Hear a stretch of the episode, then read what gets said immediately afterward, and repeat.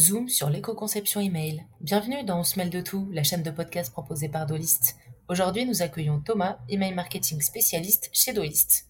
Message email éthique, démarche marketing durable, technique emailing responsable, design moins énergivore, le point en trois questions. Bonjour Thomas, nous sommes très contents de te recevoir pour pouvoir évoquer l'éco-conception email. C'est vrai qu'aujourd'hui, il est inévitable de prendre le virage de la transition écologique en réduisant l'impact carbone de ces emails. C'est pourquoi on a voulu échanger avec toi sur ce sujet et également sensibiliser les acteurs du numérique dans la conception et le design de leurs messages. Pour commencer, peux-tu nous expliquer ce qu'est l'éco-conception email et quels sont les enjeux du coup pour nos clients? L'éco-conception, c'est le principe d'intégrer les aspects environnementaux dans la conception et le développement d'un produit.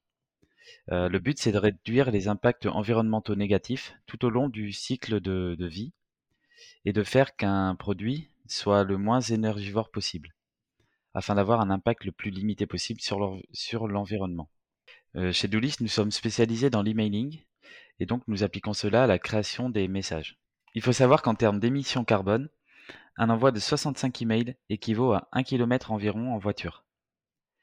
Et entre 10 000 et 50 000 emails euh, non lus sont stockés inutilement. Pour nos clients, il y a plusieurs bénéfices. Augmenter la valeur de la société par son image et ses résultats, répondre aux attentes des clients et proposer de l'innovation, et la troisième, c'est les valeurs éthiques. Effectivement, c'est vrai que c'est un enjeu crucial pour les entreprises de réduire leur impact sur l'environnement et dans le numérique. Mais concrètement, comment toi tu mets tout ça en place avec tes clients et quel est ton rôle? En emailing, actuellement, nous pouvons agir sur le poids du message envoyé, la qualité et la quantité des destinataires. Il faut savoir que ce qui a le plus d'impact, c'est le stockage des données et les appels à celles-ci. Il faut donc limiter ce stockage et limiter les destinataires en affinant le ciblage. Premièrement, on va mesurer. S'il s'agit d'une optimisation, tout d'abord je commence par analyser le message existant. Je liste euh, alors les bonnes pratiques et les choses à améliorer. Je note le poids des différents éléments, donc le HTML, les images, et je note le nombre de destinataires. Cela permettra de comparer à la fin. Deuxièmement, on va agir. Donc pour les images, je vérifie qu'elles soient bien à la bonne taille et j'utilise des outils d'optimisation.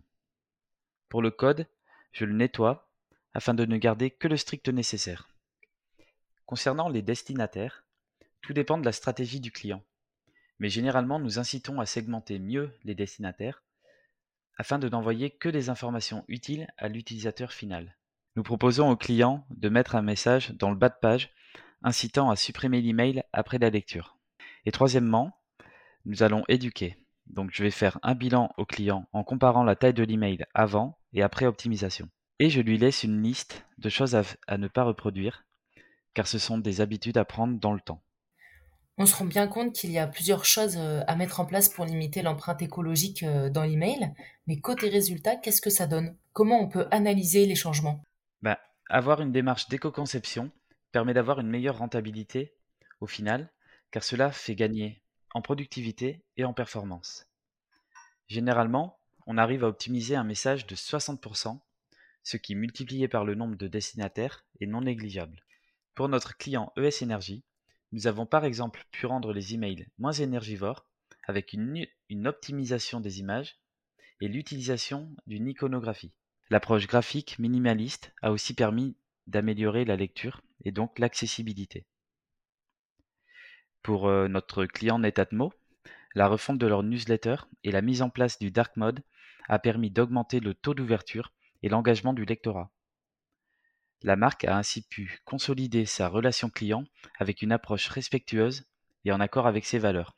Merci Thomas pour toutes ces informations sur l'éco-conception email. On peut rappeler quelques points que tu as cités euh, lors de notre échange qui sont plutôt simples à mettre en place, comme par exemple les images à redimensionner, alléger le code en le rendant plus propre, mieux segmenter sa base de données lors des envois, inscrire en bas de page une phrase incitant à supprimer l'email après la lecture de celui-ci, ou encore intégrer le mode sombre dans les messages. Vous souhaitez approfondir le sujet? Retrouvez nos infographies, nos guides ou encore nos livres blancs dans l'espace ressources sur notre site doliste.com. Et si vous avez des questions sur le sujet, n'hésitez pas à nous les adresser sur marketing.doliste.com. Promis, on vous répond.